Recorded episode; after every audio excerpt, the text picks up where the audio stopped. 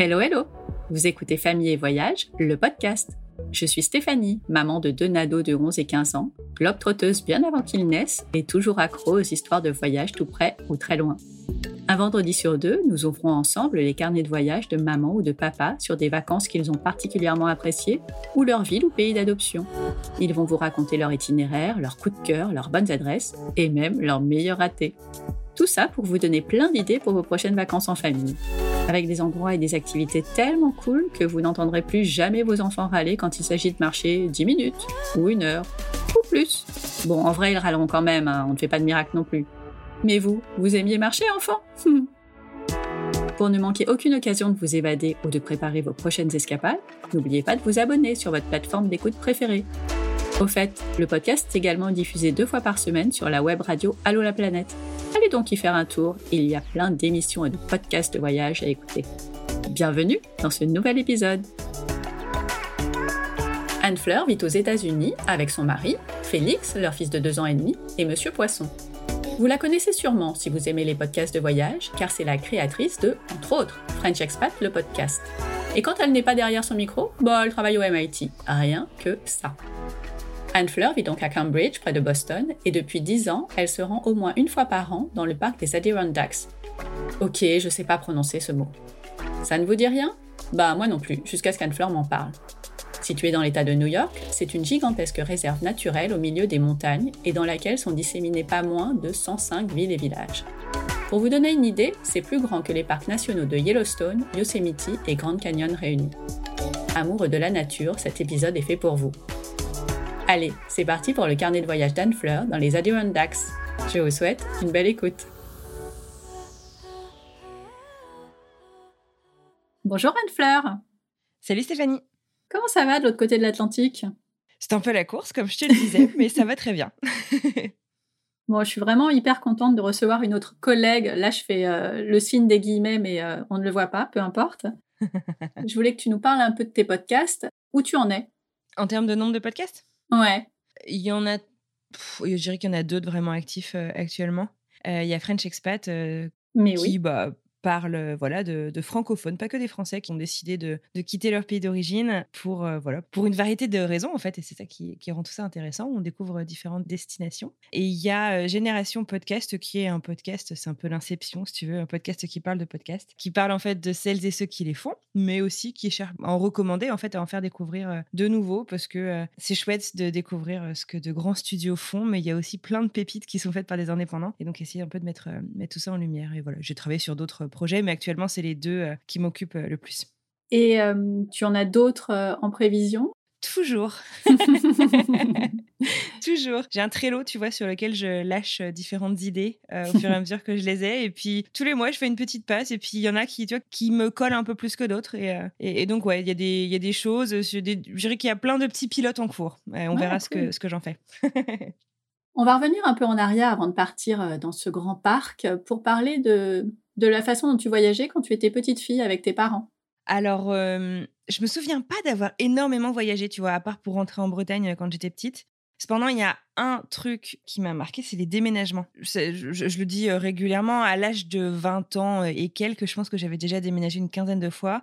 Ah oui. On a vécu euh, en Normandie, en Picardie, en Bourgogne, euh, à Paris, et puis bah, bien entendu en Bretagne, ma région de cœur. Et en fait, contrairement à ce qu'on pourrait croire, tu vois, on pourrait croire que euh, voilà, les enfants sont super énervés contre leurs parents d'avoir tant déménagé. Moi, j'ai vraiment adoré ça. J'ai toujours vu ça comme euh, un renouveau, euh, rencontrer de nouvelles personnes. J'ai toujours trouvé ça absolument génial. Et peut-être que ça colle un peu d'ailleurs avec mon tempérament d'hyperactive, je sais pas.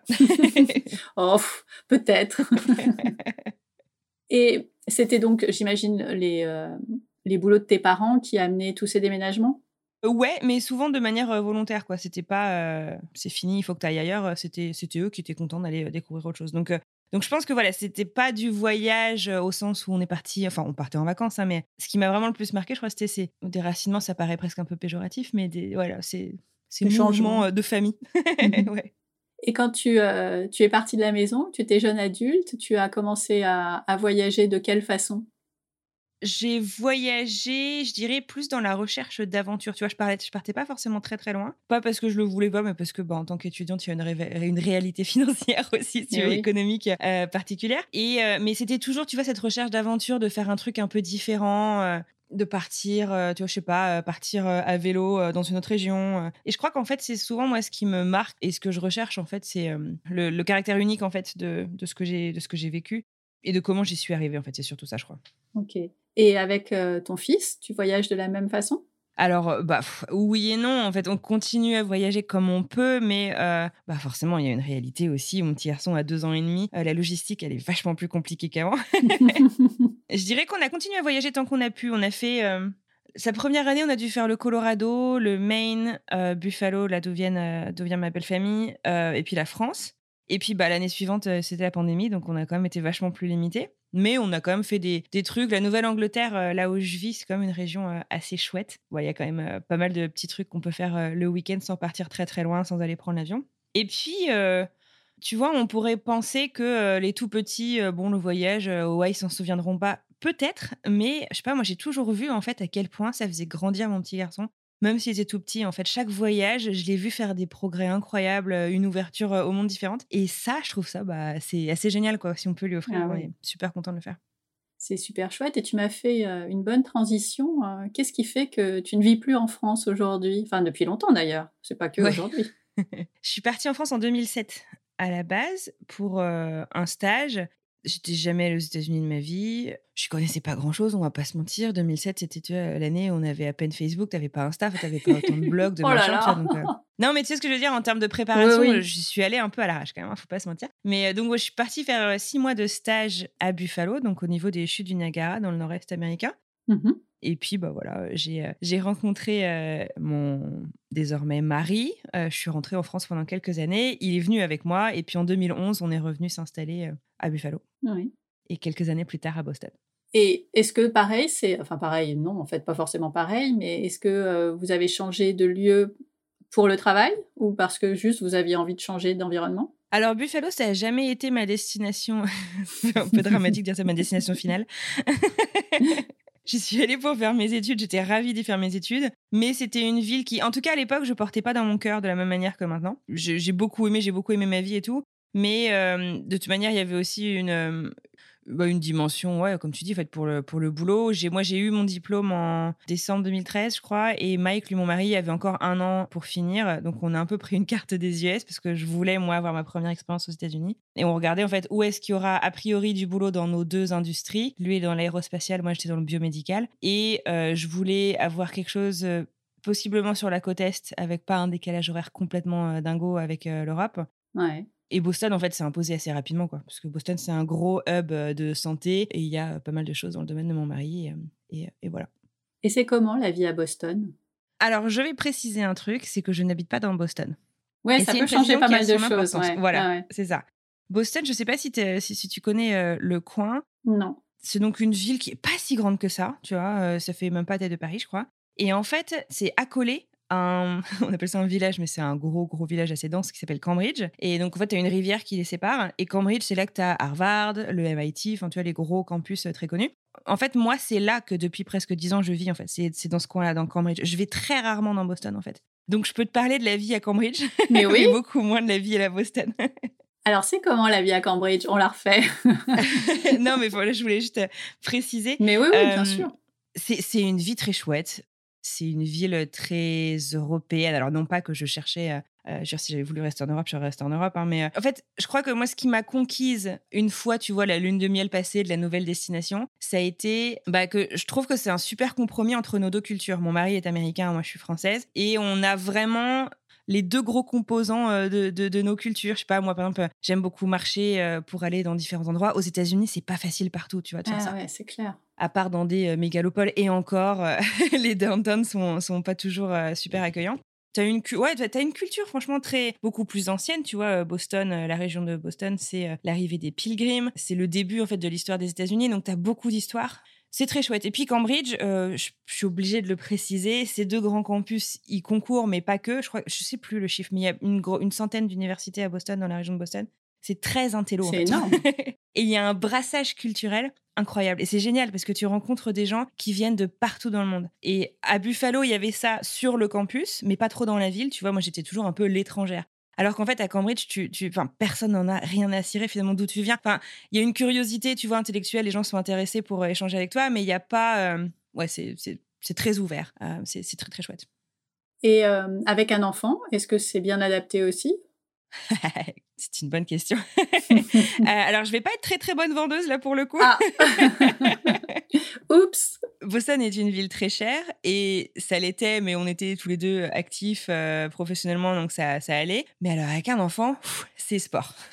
je crois que la plus grosse euh, limitation pour moi, c'est vraiment l'aspect l'aspect financier. Tout coûte une fortune en fait, et, et c'est pas c'est pas facile. Et particulièrement pour tout ce qui concerne Félix je pense à la crèche notamment. Ouais, voilà, bah la mmh. crèche, je je sais pas après parce que bon, les, les, salaires sont bien entendu pas les mêmes entre la France et ici, donc à prendre avec des pincettes. Mais quand on était, tu vois, sa première année, une garde à temps plein, quoi, donc cinq jours par semaine, on était à 3000 dollars par mois, tu vois. Et ouais, ça, c'est tout, tout est très très cher.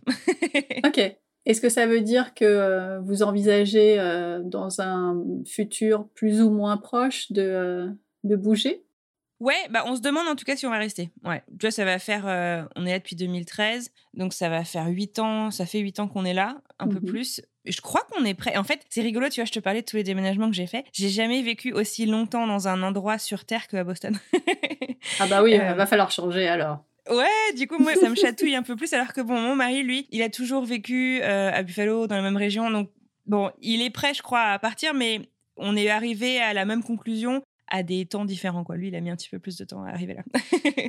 Donc, je sais pas exactement où est-ce qu'on va aller encore, mais, euh, mais ouais, c'est en cours de réflexion. Et euh, vous avez réussi à rentrer en France, alors peut-être pas l'année dernière, mais vous y allez de temps en temps, j'imagine, notamment pour Félix, pour qu'il voit le reste de sa famille française.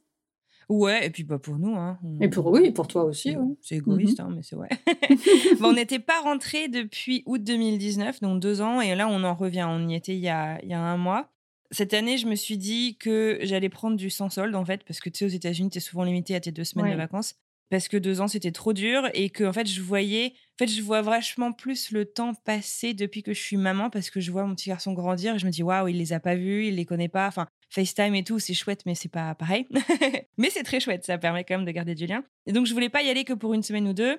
Puis on n'a pas vraiment eu d'aide, tu vois, pendant deux ans euh, avec la pandémie. Alors j'avais aussi envie de me poser, quoi, de pas courir euh, et d'aller faire le tour de France pour dire bonjour à tout le monde. Et en plus, en situation de pandémie, c'est pas très, euh, c'est pas très indiqué. Donc du coup, mmh je suis partie avec Félix début juillet. On s'est posé dans, dans, le Perche chez mon papa pendant six semaines et on est rentré mi-août. Et mon mari nous a rejoints au bout de quelques semaines et, et c'était très chouette. C'était vraiment très ressourçant.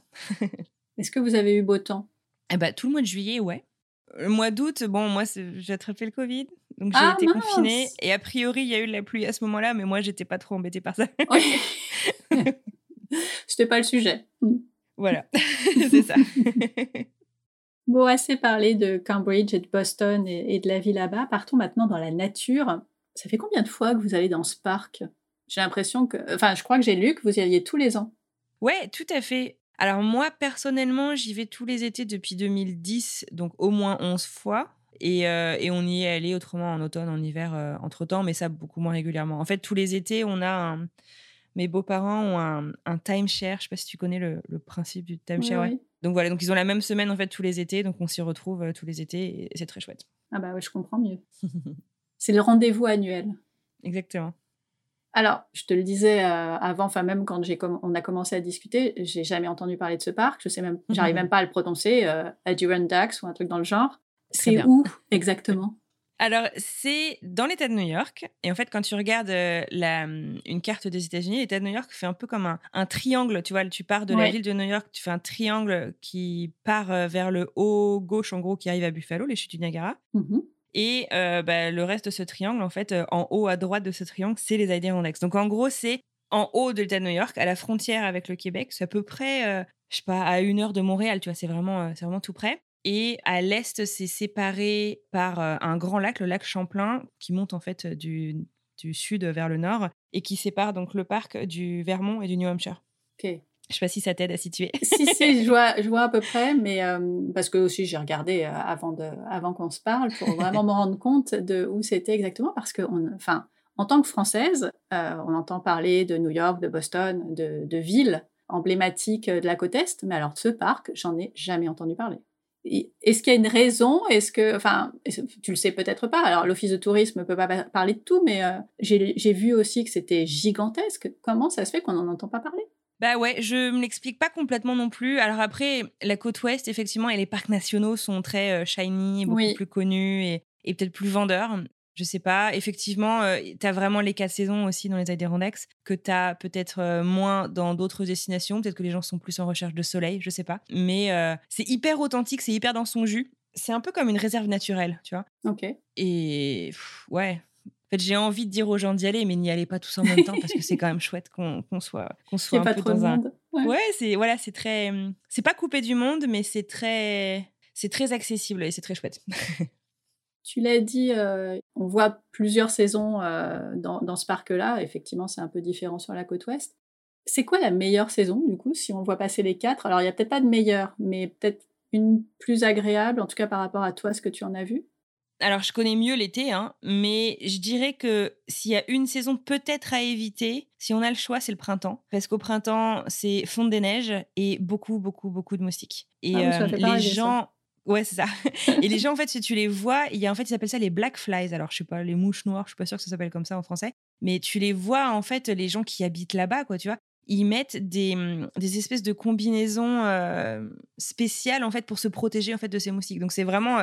Euh, j'y suis jamais allée, mais j'en ai entendu beaucoup d'histoires de la part de ma belle famille euh, et d'une copine qui habite là-bas. Et ouais, ça fait pas trop, trop rêver au niveau du printemps. C'est très joli. Mais je pense qu'on, surtout avec des enfants, je pense que ce serait, serait plus, plus compliqué. L'été, sublime et généralement chaud mais pas trop enfin tu vois c'est t'es quand même en montagne donc c'est pas euh, la grosse grosse canicule c'est toujours très supportable euh, et c'est assez chouette l'automne comme tout le nord-est des États-Unis, euh, c'est sublime. C'est magnifique, ouais, les couleurs. Mmh. Voilà, c'est ça, les couleurs rouge, rouge, orange. Tu as une carte, tu peux télécharger une application qui va t'aider en fait à traquer, à savoir quels sont les coins du parc où ça y est, ça commence à tourner vers le rouge. Et les gens en fait viennent le week-end pour aller observer ça et, et c'est sublime. Tu vois, tu vois ça avec les montagnes, avec les lacs et tout. Enfin, c'est vraiment euh, magique. Et l'hiver est très enneigé. On est euh, vraiment en altitude. Et d'ailleurs, il y a eu les Jeux, les Jeux Olympiques euh, deux fois ah ouais? D'hiver. Ouais, en 1932 et en 1980 à Lake Placid. Et c'est une grande fierté. Donc, tu as tout un, as tout un. Tu peux aller visiter toutes les installations. Enfin, c'est assez génial d'ailleurs à faire avec les enfants. Toi, tu l'as fait l'hiver aussi? Ouais. Euh, beaucoup moins de fois qu'en été, mais ouais. Bon, alors, c'est quoi euh, la semaine type dans les Adirondacks? Est-ce que vous allez toujours au même endroit? Bah oui, il y a l'appartement de, de, tes beaux-parents. Mais euh, au-delà de ça, est-ce que vous, c'est toujours votre point de chute et vous rayonnez ou est-ce que parfois vous allez ailleurs? Parce que le truc est immense donc euh, tu peux pas tout faire en une fois alors effectivement, d'autant plus depuis qu'on a euh, Félix, euh, on rayonne surtout autour de Lake Placid parce que le but c'est pas de se faire trop de route tous les jours. On a fait quand même à plusieurs reprises des campings et les campings, je pense que ça vaut le coup, tu vois, d'en dire deux mots parce que les campings américains, ça a rien à voir avec, en tout cas moi ce que je connaissais des campings en Europe.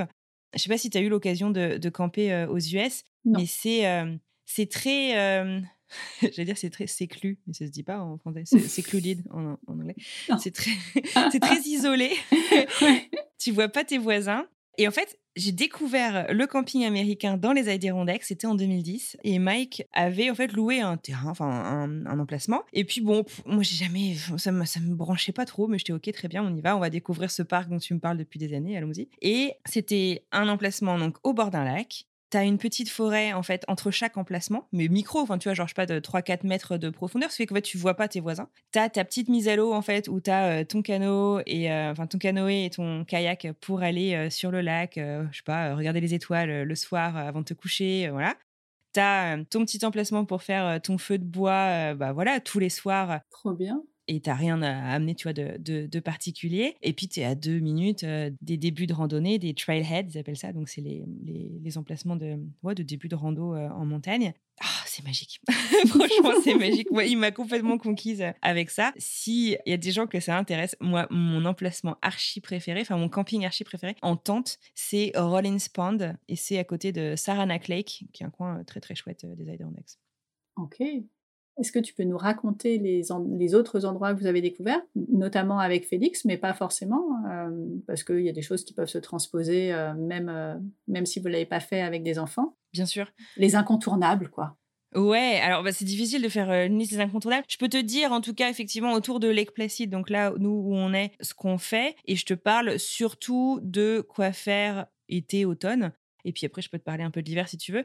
Mais en gros, si tu viens dans les Adirondacks et que tu n'aimes pas la nature, tu risques de t'ennuyer. Hein, Donc, euh, c'est ouais, c'est des vacances qui se vivent dehors. Il y a de belles randonnées à faire, mais je sais que c'est pas très populaire de dire ça. Moi, je suis pas une grande marcheuse de montagne, tu vois. Donc, euh, on peut quand même se faire très très plaisir euh, en y allant. Alors, je pense notamment avec des enfants, le hum, carton assuré, moi j'ai adoré à plusieurs reprises, c'est Whiteface Mountain. Alors, je sais pas si tu sais, parce que je sais que tu as fait un peu des recherches sur la destination, Lake Placid est dans la région des hauts pics des Adirondacks. Et il y a 46 hauts pics. Ah, c'est beaucoup. Et il y a d'ailleurs une, euh, je sais pas si on peut dire une compétition, mais euh, compétition très amicale. En fait, tu peux t'inscrire au club de montagne euh, des Adirondacks, faire en fait toutes ces randonnées, fournir ensuite les dates auxquelles tu les as faites toutes, ces 46 randonnées, et tu deviens un 46 heures, donc un 46 heures, je sais pas comment on dirait ça.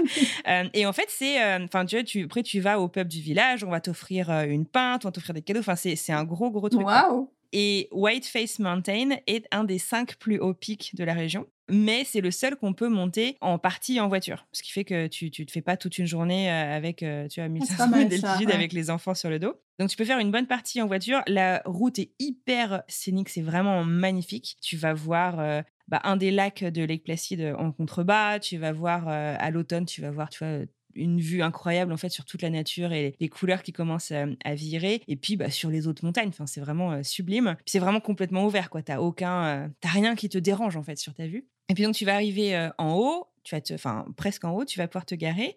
Et là, tu as un grand escalier, et je crois que c'est un truc du genre, je sais pas, tu as 300 mètres d'ascension en, assez peu de temps. Donc c'est quand même un peu physique. Mais voilà, si vous voulez fatiguer vos enfants avant l'assiette, c'est ça. Prévoyez des bonnes chaussures parce qu'il y a quand même pas mal de monde qui passe dessus, donc c'est un peu glissant les rochers par moment. Et là, tu arrives tout en haut et c'est le souffle coupé quoi. Tu es dans les nuages, tu as une vue incroyable, tu as ce silence, tu sais, de quand tu arrives tout en haut d'un pic mmh. qui est très caractéristique. Un peu le vent. Ouais, exactement. Mais ouais. Et voilà. Et cette montagne, en hiver d'ailleurs, on peut aussi la faire à ski. Pas à cet endroit-là exactement, mais on peut aussi la faire à ski. Ils ont un gros domaine skiable qui est, qui est assez génial. Donc voilà, donc Whiteface Mountain, je recommande à 300%. Mmh Sinon, bah, il y a beaucoup d'activités qui vont se faire sur le lac. Alors, je pense que quasiment tout le monde qui va aux Adirondacks soit vient avec son kayak, soit en loue donc, tu peux louer ton kayak double, tu peux louer un truc simple comme tu le sens. Et tu as des mises à l'eau, en fait, partout. Et tu as des lacs. tu sais, c'est comme si tu prenais un pinceau de peinture et que tu le, tu le jetais là sur un, sur un papier. C'est de ce genre-là, quoi, des taches partout, en fait. Et c'est vraiment chouette parce que du coup, les trucs sont pas toujours énormes. C'est souvent très préservé. Ils autorisent pas les bateaux à moteur sur tous les lacs, ce qui fait que t'as pas de pollution du bruit, t'as pas de pollution tout court même. Et puis l'eau est assez chaude parce que c'est pas très grand, enfin en tout cas en, été. Et, voilà, c'est super, euh, c'est super chouette. Et puis je crois que t'as un truc en fait, t'as une espèce de, de mentalité en fait, où on va te parler quand tu vas là-bas de la lake life. Et là, Lake Life, c'est un peu la ah. slow life aussi au bord du lac, en fait. tu, veux, tu vas avoir euh, ta maison au bord du lac. Tu vas avoir ton ponton, tu vois, sur lequel tu peux avoir, euh, alors sur les lacs où il y a des moteurs, tu vas avoir tes jet skis, ton machin. Tu peux avoir juste euh, tes kayaks, euh, tes canoës, tes bateaux à rame. Tu peux avoir juste le fait que tu peux plonger dans l'eau. Et moi, je sais que c'est un endroit qui me ressource énormément parce que je vis un peu à 300 à l'heure et ça t'apprend un peu à. Là, tu te poses. Exactement, à te poser. Mmh. Je reprends le temps de prendre le temps, quoi. C'est pouvoir lire un bouquin au bord de l'eau et tout. Enfin, ça, c'est assez chouette. Tu parlais des randonnées.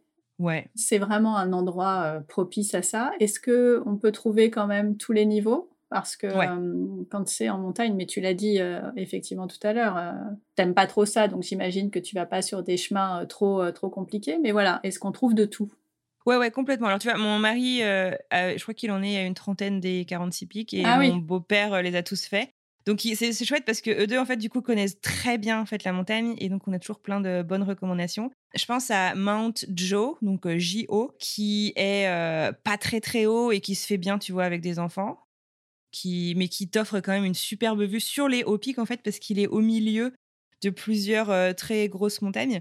Donc, tu as une très, très jolie vue et c'est vraiment sublime. Tu as Mount Owl, je sais pas sais jamais comment on dit, tu sais, O-W-L, la chouette, qui est pareil, un petit peu de ce genre-là. Et il y en a un, Cobble Hill. C'est une montagne en fait qui touche Lake Mirror, qui est donc un des lacs de Lake Placid, et sur laquelle tu vas pouvoir aller voir le coucher de soleil, et qui est vraiment sublime, et qui est assez accessible. Cobble Hill, C-O-B-B-L-E. Et donc ça, c'est ouais, c'est pas forcément très très haut, si vous faites le coucher de soleil, tardez pas une fois que le soleil est descendu parce que vous êtes quand même un peu dans le noir ou en tout cas prévoyez les frontales pour descendre. C'est ça, oui. Parce que la descente peut être un tout petit peu technique euh, en s'accrochant à une corde et tout. Donc, euh, ouf. Ouais, ouais, c'est ça. La première fois, je l'ai fait. Mon beau-père euh, m'avait dit Oh, viens, on va juste faire une petite, une petite balade. vraiment, genre, on allait faire le tour du lac. Enfin, tu vois, un truc qui devait être super plat et tout. Au mmh final, on s'est retrouvé à faire ça. je m'étais fait opérer du genou quelques mois avant. Franchement, oh, je lui en ai voulu.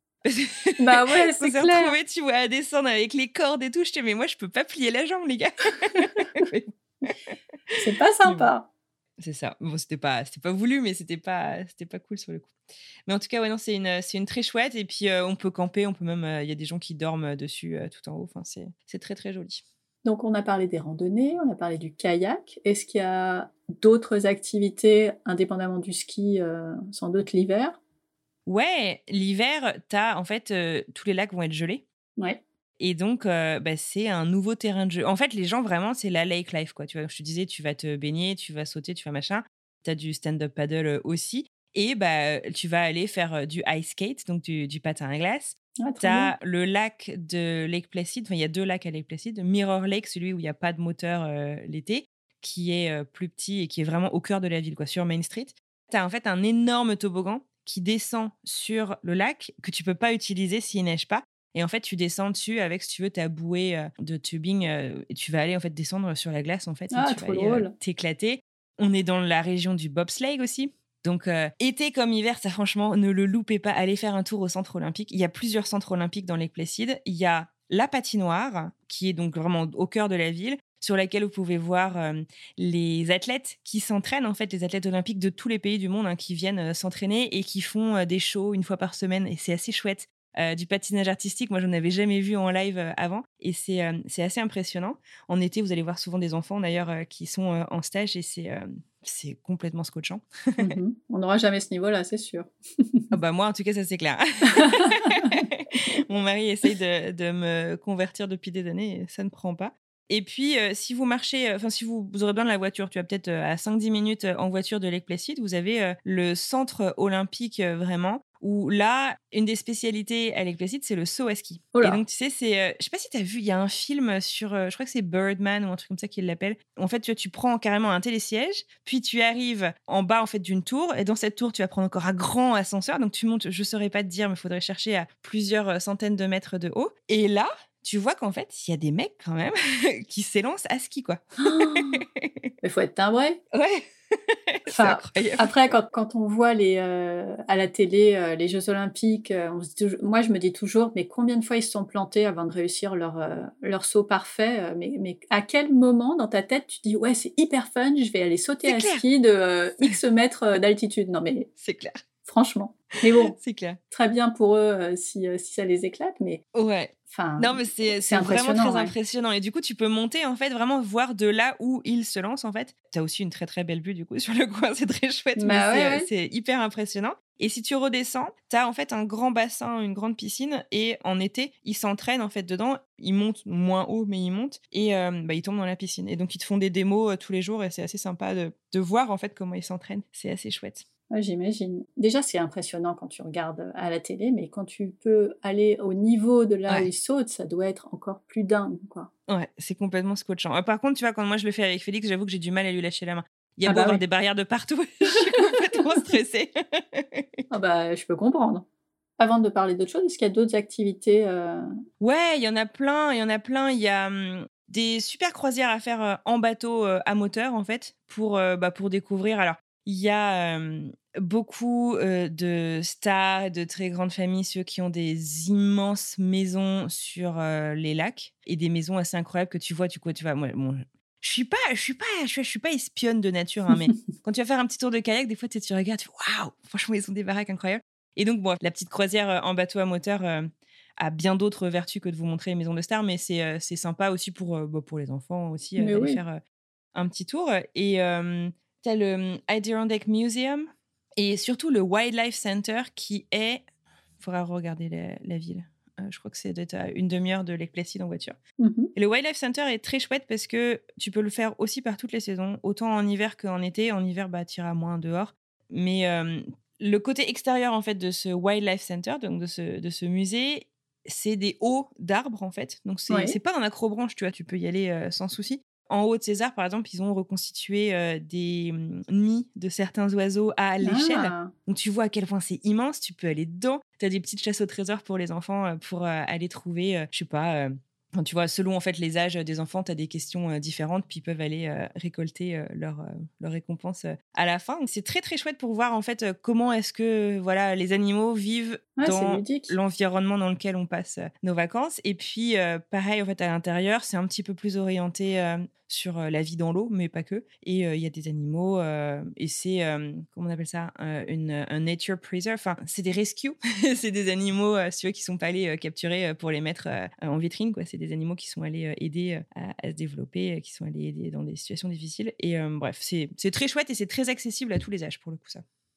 Oui, puis ça permet effectivement les jours où il fait moins beau ou qu'il pleut d'avoir aussi des choses à faire en intérieur. Euh, l'hiver, c'est la montagne, donc il fait super froid. Il fait super froid et puis surtout, il y a beaucoup de neige. donc ça fait du bien aussi de, faire autre chose euh, que d'être en extérieur de temps en temps. Complètement, ouais.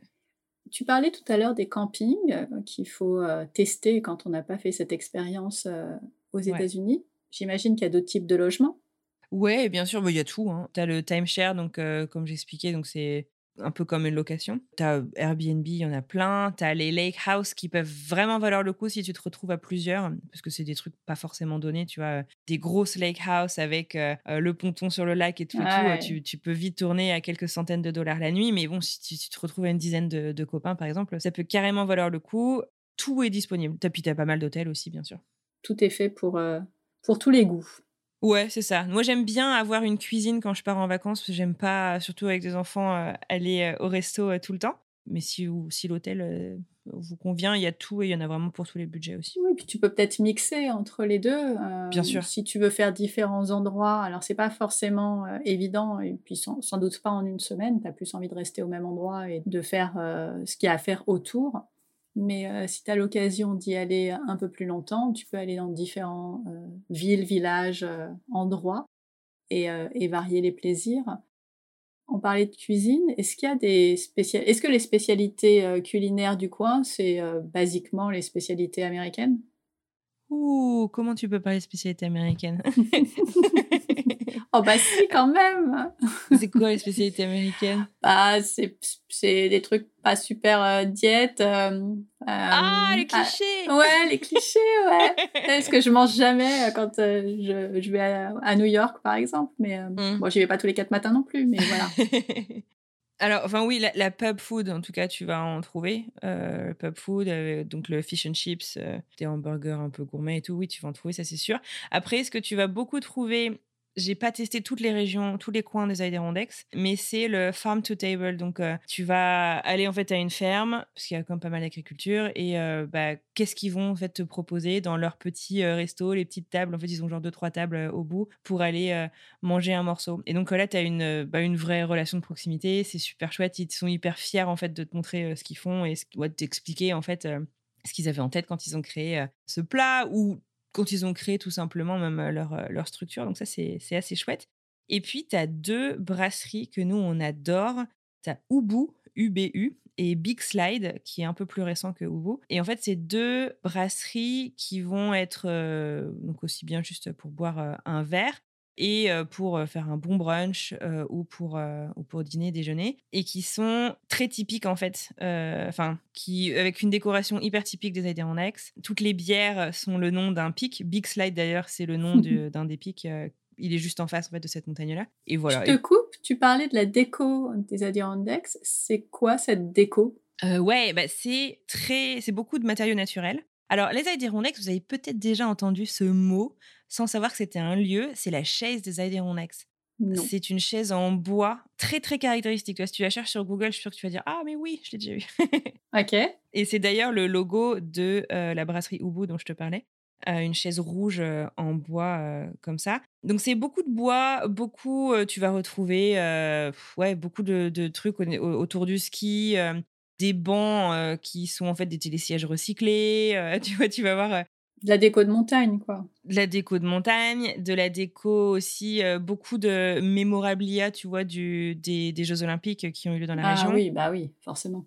Et des années 30, des années 80. Et puis, dans les années 80, pour comprendre à quel point, en fait, c'est important pour les Américains, les JO de 80, il y a eu ce qu'ils appellent le Miracle on Ice, donc le miracle sur la glace. Et en fait, c'est pendant la guerre froide, c'est en février 1980, et on est dans la finale des Jeux olympiques de hockey sur glace. La finale oppose les États-Unis contre la Russie. Oula.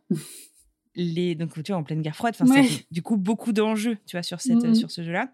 Et ça s'est passé donc sur la patinoire qui est au centre de Lake Placid, donc sur euh, Main Street. Et euh, à l'époque, en fait, les équipes olympiques de hockey, enfin les équipes en fait, euh, en tout cas américaines de, hockey, c'était des équipes universitaires, donc c'était même pas des pros, tu vois. Et les Américains ont gagné sur les, les Russes, sur l'URSS, et, et, donc bref, voilà. Et ça a été un, un match voilà, à énormément d'enjeux, qui est du coup une énorme portée politique aussi. Et il y a un film d'ailleurs qui a été fait sur le truc. Alors, un film, tu sais, les, les histoires de sport un peu ah, romantisées, qui est très chouette. Donc, voilà. Donc, on mange bien? On mange plutôt bien. On, mange très, très bien. on a parlé salé. Est-ce qu'il y a des, des petites spécialités sucrées pour finir les repas? Ouais. alors, tu vas avoir, je pense que c'est une spécialité du nord-est américain en général, tu vois, pas forcément mmh que des Adirondacks. Ça va être bah, le sirop d'érable, en fait. Ah, mais oui, bien sûr. Et donc les bonbons de sirop d'érable, qui sont assez délicieux, souvent donc en forme de la feuille de, du maple tree, de l'érable. Et ils font aussi pour les personnes qui nous écoutent, qui cherchent un petit cadeau ou qui mettent un peu de sucre dans leur café. Et ben en fait, ils vendent. Moi, je croyais que c'est des sucettes, tu sais, au début d'érable. Et en fait, non, tu vas mettre cette sucette dans ton café et ça va te sucrer un petit peu. Bah et tu l'enlèves une fois que tu as assez. Tu vois, tu pas besoin de mettre tout le truc, ça ferait un peu beaucoup. Et bref, et c'est vraiment super, super, super bon. Il y a certainement d'autres choses, mais c'est le premier truc quoi, qui me vient à l'esprit. Bah, c'est déjà bien. Et, et c'est vrai que c'est typique, c'est pas des choses qu'on voit ici. Et au niveau gastronomie, tu as un autre truc aussi, c'est les vins de glace. Je sais pas si tu en as déjà entendu parler. Non. Mais en gros, c'est assez typique des régions qui vont être un peu plus froides l'hiver. Ils vont pousser en fait la récolte très très très très tard dans la saison, tu vois. Ce qui fait que le vin, enfin les, les grappes auront gelé une ou deux fois, à ce que j'en ai compris. Attention, je suis pas une experte du sujet. Et en fait, du coup, ça en fait des vins beaucoup plus sucrés parce que voilà, ça, ça reconcentre le sucre dans la grappe. Et donc, ça fait des vins. Euh, T'en retrouves un peu dans les Finger Lakes, qui, sont, euh, qui est une région aussi euh, de l'État de New York, pas très très loin des Adirondacks. Et dans les Adirondacks, et tu as de chouettes dégustations à faire. Si vous avez une soirée ou une, petite demi-heure sans les enfants avec Placide, tu peux aller faire ta petite dégustation. Tu repars avec ton verre et puis ils te font goûter en fait comme ça les, les différents vins et c'est assez sympa. Ah oui, c'est chouette. Ça, ça change du reste. Bon, ce parc, c'est pour les amoureux de la nature. C'est une parenthèse de détente, euh, mais aussi de, sport, parce qu'on on peut faire pas mal de choses. En gros, ça suffit euh, à, lui-même. Dans les questions que je voulais te poser, c'est est-ce qu'on on a besoin de coupler ça avec une ville, euh, si tant est qu'on ne l'ait pas visité encore, de faire un peu de New York ou un peu de Boston avant d'aller dans ce parc-là? Mais en fait, pas vraiment. C'est pas nécessaire. Vous pouvez le faire, surtout que si vous venez d'un autre coin, il y a moyen que vous atterrissiez dans une de ces villes. Oui. Un truc à savoir que j'ai fait une fois et qui est incroyable, je pense que c'était le vol le plus incroyable de ma vie, c'est que j'ai pris en fait à Boston un Cessna, donc un tout petit vol. On était 8, mais c'est une compagnie aérienne hein, qui s'appelle Cape Air qui m'a amené à Saranac Lake, donc l'aéroport à côté de Lake Placid. Et bah, c'est un petit coucou, quoi. Je crois qu'on était 8. Euh, tu, on te demande ton poids à toi et le poids de tes bagages avant d'embarquer. Enfin, c'est particulier. Mais euh, c'est fou, quoi, parce qu'en fait, tu arrives du coup par les airs, tu regardes toutes ces montagnes. Enfin, c'est vraiment sublime. C'est vraiment une expérience euh, incroyable. Et d'ailleurs, pour les amoureux voilà, de l'aviation, il y a euh, Lake Placid, l'aéroport, qui propose des vols scéniques, notamment au moment du coucher du soleil. Et j'ai trouvé qu'ils étaient vraiment pas hyper chers. C'est à moins de 100 dollars le vol, ce qui est suffisamment rare pour être noté. Mais oui. Et, euh, voilà, et ça avait l'air euh, assez chouette. et ce vol que tu avais pris, toi, c'était, ça avait duré combien de temps? Je saurais plus te dire exactement, mais pas très longtemps. C'était moins de deux heures, quoi. Boston, ouais. Toi, tu as la chance d'y aller tous les ans. Vous, vous y passez une semaine. Est-ce que c'est euh, finalement assez quand on y va euh, Alors évidemment, quand on vient de, France, euh, vu le, temps de voyage et le décalage horaire, une semaine c'est un peu court, mais peut-être que 15 jours c'est plus propice à la découverte et, et ouais, sans se crever. Surtout en, en, famille, ouais. Complètement. Et on le fait en fait régulièrement, si tu veux. Là, cette année, on n'a pas pu parce qu'on avait déjà passé euh, six semaines en, France, mais généralement, en fait, on arrive un peu plus tôt et on repart un peu plus tard que le timeshare. Parce que tous les ans, on arrive avec euh, une liste de trucs qu'on a envie de faire. pas un truc très strict, tu vois, mais genre, ah tiens, ça, ça m'avait plu euh, il y a quelques années, il faudrait qu'on refasse et tout. Et en fait, on n'arrive jamais au bas de la liste, en fait, parce qu'il y a toujours plein de trucs, puis on découvre toujours de nouvelles choses tous les ans. Et il y a ce côté slow life aussi qui fait du bien, quoi. Aller se poser à la plage, aller faire du kayak, du paddle ouais, les gens sont sympas, les gens sont hyper fiers de raconter l'histoire de leur région, parler aussi avec eux et prendre le temps d'aller boire un verre avec des gens que tu connais pas, c'est aussi sympa et on le fait plus. Mais oui. Et voilà, ça fait du bien. et Félix, du haut de ses deux ans et demi, il y est déjà allé au moins deux fois, si je calcule bien. Est-ce que tu as pu constater peut-être un endroit ou une activité ou quelque chose où il est vraiment content et, limite il s'en souvient parce qu'il l'a déjà fait? La plage de Lake Placid. Alors les montagnes, il adore ça. la rando, il adore ça. Mais alors les montagnes, la, plage de Lake Placid, c'est Félix, c'était un petit garçon qui a fait pas mal de piscines jusqu'à la pandémie, donc il était tout petit puis tout a fermé pendant un an et qui depuis en fait avait un peu peur de l'eau. Donc on y allait un peu avec de l'appréhension. Ah mince. Et il est tombé complètement fou en fait parce que l'eau est archi transparente, l'eau est chaude et donc il a appris. Enfin c'est assez incroyable quand tu quand tu penses où il avait peur d'aller dans l'eau tout court et en fait il a appris à sauter du ponton dans l'eau à deux ans et demi. Ouais, trop bien. Et il nous en parle encore et, euh, et, il adore ça. Et donc, ça y est, on a repris d'ailleurs euh, la natation euh, hier. Et ouais, il est hyper content. Puis c'est rigolo parce que à cet âge-là, il a pas trop les fils. Donc, il raconte en fait aux gens que, que c'est comme avec Placide. Et tu fais ouais. mais oui, bien sûr, je vois bien. voilà. Tu disais qu'il aimait bien les randos, mais les randos, il les fait sur le dos ou il marche tout le temps? Bah écoute, euh, la plupart du temps, il fait sur le, il fait sur le dos juste parce que c'est trop long pour lui. Bah oui. Mais il est hyper fier euh, de marcher quand il peut. Et tu vois, Whiteface Mountain dont je te parlais euh, au début, c'est 300 mètres de dénivelé en, peu de temps. Moi, on ne le laissait pas tout seul parce que moi j'ai toujours peur qu'il passe par-dessus bord. Mais il a marché une bonne moitié du, du chemin, tu vois. Ouais, c'est bien. Faut les habituer tôt parce que après c'est la cata. C'est vrai. Bon, en tout cas, lui, il adore. Donc on le force pas pour l'instant, mais c'est moi celui, celui qui demande pour l'instant. Bah, tu verras dans quelques années. Ouais. Quoi? On va marcher 10 minutes? Non mais sérieux? Ben ouais. J'en profite alors. Moi j'ai tendance à dire non mais c'est un petit quart d'heure, 20 minutes quand je sais que ça va durer deux heures parce que sinon euh, ça marche pas. Donc euh, non, ce n'est pas un mensonge. Je j'optimise pour que ça suive. J'espère que tes enfants n'écoutent pas le podcast alors. oh bah ils le savent parce qu'après euh, quand ils ont ta combine. C'est long tes 20 minutes là quand même. Oui, non, mais ça, ça, doit être. Tu vois là, là, euh, là où on voit plus, ça doit être juste derrière. Ouais, ouais. C'est ça, ouais. ah bah il faut, hein, sinon tu fais, enfin tu fais pas jamais rien. Mais marcher, c'est quand même pas le truc qui euh, éclate tous les enfants. je me souviens quand j'étais ado. oui, mais moi pareil. Hein, C'était pas ce que j'aimais faire non plus. Hein. Ça vient après. Le budget pour une semaine euh, dans ce parc, j'imagine qu'en fait, ça va dépendre, comme d'habitude, du logement que tu choisis, des activités que tu fais. Mais d'une manière générale, est-ce qu'il y a moyen de faire euh, une semaine de vacances avec des tarifs raisonnables mmh Ou c'est quand même, sans compter le billet d'avion quand on vient de France, mais est-ce qu'il faut quand même compter un budget moyen? Alors, il y en a vraiment pour toutes les bourses. Je vous ai parlé pas mal de Lake Placid. Mmh si vous souhaitez ne pas dépenser trop, moi j'ai de la chance en fait, c'est que mon logement, la plupart du temps quand je vais avec Placide, est déjà couvert. Mais Placid est peut-être la station un peu plus chic des Adirondacks, donc peut-être un petit peu plus cher que les autres. Donc si vous regardez Placid, vous dites ah c'est cher, ne vous arrêtez pas à ça. Saranac Lake était à un quart d'heure de là, c'est sublime, il y a plein de lacs et, c'est vraiment pas loin, donc vous pouvez profiter quand même de la ville du coin.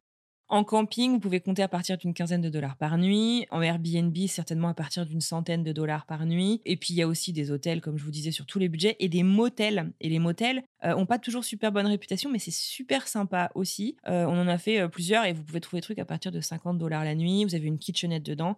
C'est pas l'hôtel le plus joli de la Terre, mais c'est hyper fonctionnel et c'est généralement proche de là où vous voulez aller. Après, les activités, je trouve pas ça hors de prix. ça vaut le coup d'essayer de louer si aller sur l'eau vous branche, d'essayer de louer un kayak ou un truc à la semaine au lieu de le faire à l'heure, parce que si vous le faites plus d'une fois, ça peut vite monter en prix. Et renseignez-vous parce qu'il y a beaucoup d'hôtels et de Airbnb, etc., qui en fait ont des kayaks à disposition complètement gratuitement. Donc si c'est un truc qui vous branche, ça vaut aussi le coup de, de jeter un œil. Je pense aussi à un truc. Est-ce que c'est un endroit où on peut faire du vélo? Oui, alors oui. Pas pour monter la montagne, hein, encore que. Mais euh, bah, il y a une balade sympa nous qu'on fait généralement tous les matins. C'est euh, aller autour de, de, Mirror Lake, qui est le lac du centre de Lake Placid, qui fait à peu près 5 km de marche. Et donc euh, à vélo, c'est sympa. Après, au niveau des hauts pics, donc oui, vous pouvez faire du vélo, mais ça va pas mal monter et descendre. Donc c'est ça. À chacun de voir. Moi, je fais, mais j'ai dû amener mes vélos peut-être deux fois, et mon mari en fait un peu plus que moi. Il est un peu plus courageux là-dessus. Bon, bah, je pense qu'on a fait le boulot de l'office de tourisme, là. C'est, euh Ça vous a donné envie un petit peu, j'espère. Hein? Bah, moi qui connais pas, euh, oui, alors, euh, il faut une base, il hein. faut aimer la nature, il faut aimer la montagne, mais une fois qu'il y a ça, pour ceux qui connaissent pas et qui aiment ce genre d'endroit, bah, ça fait un spot de plus à explorer éventuellement pour les prochaines vacances. Et super en temps de pandémie, parce qu'honnêtement, il y a peu de monde. Ouais, ça, c'est pas négligeable, effectivement. Avant de nous quitter, j'aime bien finir avec des petites questions plus courtes pour continuer de voyager encore un peu. Mmh Quel a été ton plus beau voyage? Je pense l'Australie parce que je m'attendais pas du tout à la claque que j'ai prise. C'est-à-dire? C'était un voyage à la base pour le boulot que j'ai pu un peu prolonger, si tu veux, pour, pour visiter. Et j'ai trouvé qu'en fait, c'était hyper facile de se déplacer en Australie, de, de découvrir. Et j'ai eu une chance immense, c'est que j'ai un ami de fac qui m'a accueilli et qui m'a embarqué en fait en road trip pour aller visiter le sud-ouest de l'Australie, le sud-est, pardon, de l'Australie. Et j'en ai pris plein les yeux, quand On a fait le Grand Highway. Oh, j'ai oublié le nom. À côté de, enfin, au sud de Melbourne, qui est juste euh, sublimissime. Et puis les Australiens, euh, je les ai trouvés fantastiques. J'ai vraiment envie d'y retourner. Quelle destination aimerais-tu faire découvrir à ton fils? Alors désolé, c'est peut-être pas très exotique, mais toute la France. Je retombe amoureuse de la France à chaque fois que j'y rentre et j'ai vraiment envie euh, d'aller passer un petit moment dans chaque destination. Là en ce moment, je rêve de Camargue. J'y suis jamais allée d'ailleurs, mais je rêve d'y aller. Oui, en même temps, vous vivez aux États-Unis, donc euh, tu as envie de lui faire découvrir la France, ça me paraît tout à fait euh, logique, j'ai envie de dire. Et, euh, puis il connaît pas, il connaît pas beaucoup encore, donc il aura envie de découvrir ce pays-là aussi. J'espère. Quel est le voyage que tu n'as pas encore osé faire?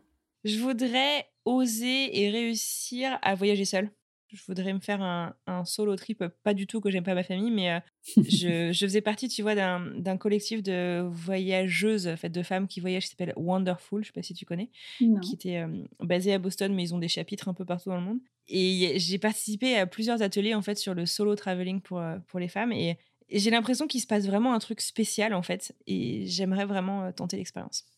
Quel est le voyage que tu as regretté avoir fait? Bah, non, rien. Il n'y a rien que j'ai regretté avoir fait. Bon, tant mieux. Ouais.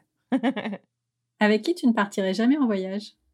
Ah, Je pense qu'il y a certains potes que j'adore, mais au jour le jour, je pense qu'on se taperait dessus. Euh, ouais, donc euh, la sagesse fait que je ne l'ai pas fait depuis du coup des années. Mais effectivement, dans ma vingtaine, il y a certains voyages où je me suis dit, oh, c'était un peu chiant quand même par, par moment. le truc le plus inattendu qui te soit arrivé lors de tes vacances? Euh, c'est cliché en fait de dire ça, mais j'ai envie de dire que tout fait partie de l'aventure et comme je te le disais au début, c'est un truc que je recherche euh, énormément. Donc, euh, je sais pas, je pense que ça se passe par les rencontres, des gens que j'ai rencontrés qui m'ont complètement scotché. Je pense à une fois, il y en a plein, hein, c'est vraiment juste parce que j'ai celui-là en tête. Je faisais du vélo entre New York et Buffalo pour lever des fonds pour une asso pour la recherche contre le cancer.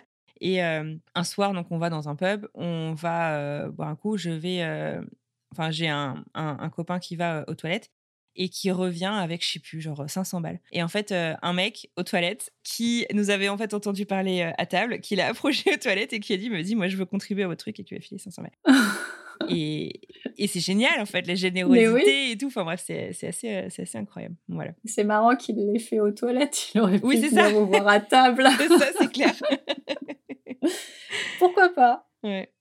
Ta prochaine destination en famille? Dans 15 jours, là, on part dans le New, dans le New Hampshire, donc euh, en Nouvelle-Angleterre. Et sinon, j'aimerais bien faire la Nouvelle-Écosse euh, avant la fin de l'année. Alors, je suis nulle euh, en géographie de ce côté-là. C'est où la Nouvelle-Écosse? Nouvelle-Écosse, c'est Canada et c'est le, c'est Halifax. Donc, c'est en fait le truc que tu survoles quand tu arrives aux US. C'est le truc le plus à l'est du Canada. Ok. Quelle destination aimerais-tu découvrir sur le podcast? Eh ben, l'Est canadien, du coup. Mm. bon, bah, je vais me mettre en quête. Dernière question, si nos auditeurs te cherchent, où peuvent-ils te trouver? Euh, bah, Écoute, je suis un peu partout sur euh, les réseaux sociaux. J'ai un site web euh, annefleurandrely.com où il y, a, où y a à peu près tout. Et sinon, euh, je pense que je suis plus active peut-être sur Instagram. Mais oui. Mon handle, c'est AF comme Anne Fleur in Boston. Voilà, AF in Boston. Je mettrai ça dans les notes de l'épisode. ça marche. Merci beaucoup Anne-Fleur pour ce beau carnet de voyage dans les Adirondacks. Je vais le dire à la française comme ça, on va pas se prendre la tête. et ce sera parfait.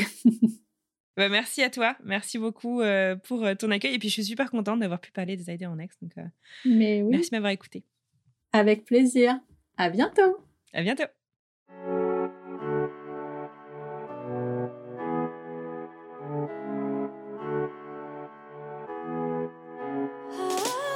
Merci d'être resté à l'écoute jusqu'au bout. Alors, figurez-vous qu'on s'est rendu compte avec Anne Fleur qu'on avait complètement oublié de parler des animaux. Et pourtant, il y a plus de 50 espèces de mammifères qui vivent dans les montagnes des Adirondacks. Des taupes, des écureuils, des cerfs, des coyotes et bien sûr des ours. En parlant des ours, elle a un conseil. Si vous campez, ne laissez ni nourriture ni crème solaire dans la tente, ça les attire. Donc même si on aimerait tous toucher leur belle fourrure, hein, bah là on va éviter. Vous n'avez pas tout noté? Pas de panique. Toutes les informations sont dans les notes de l'épisode sur le blog famille et voyage avec un s.com slash podcast. Vous avez des questions ou vous voulez ouvrir vos carnets de voyage sur le podcast? Ben, On se retrouve sur Instagram à famille et voyage underscore blog. Underscore, vous savez, c'est le tiré du bas. Et si vous avez envie de m'aider à faire connaître encore plus le podcast, n'hésitez pas à partager, à vous abonner et à laisser un commentaire sur votre plateforme d'écoute préférée. Ça ne prend que quelques secondes, mais ça change tout. Allez, je compte sur vous. On se retrouve dans deux semaines pour un nouvel épisode.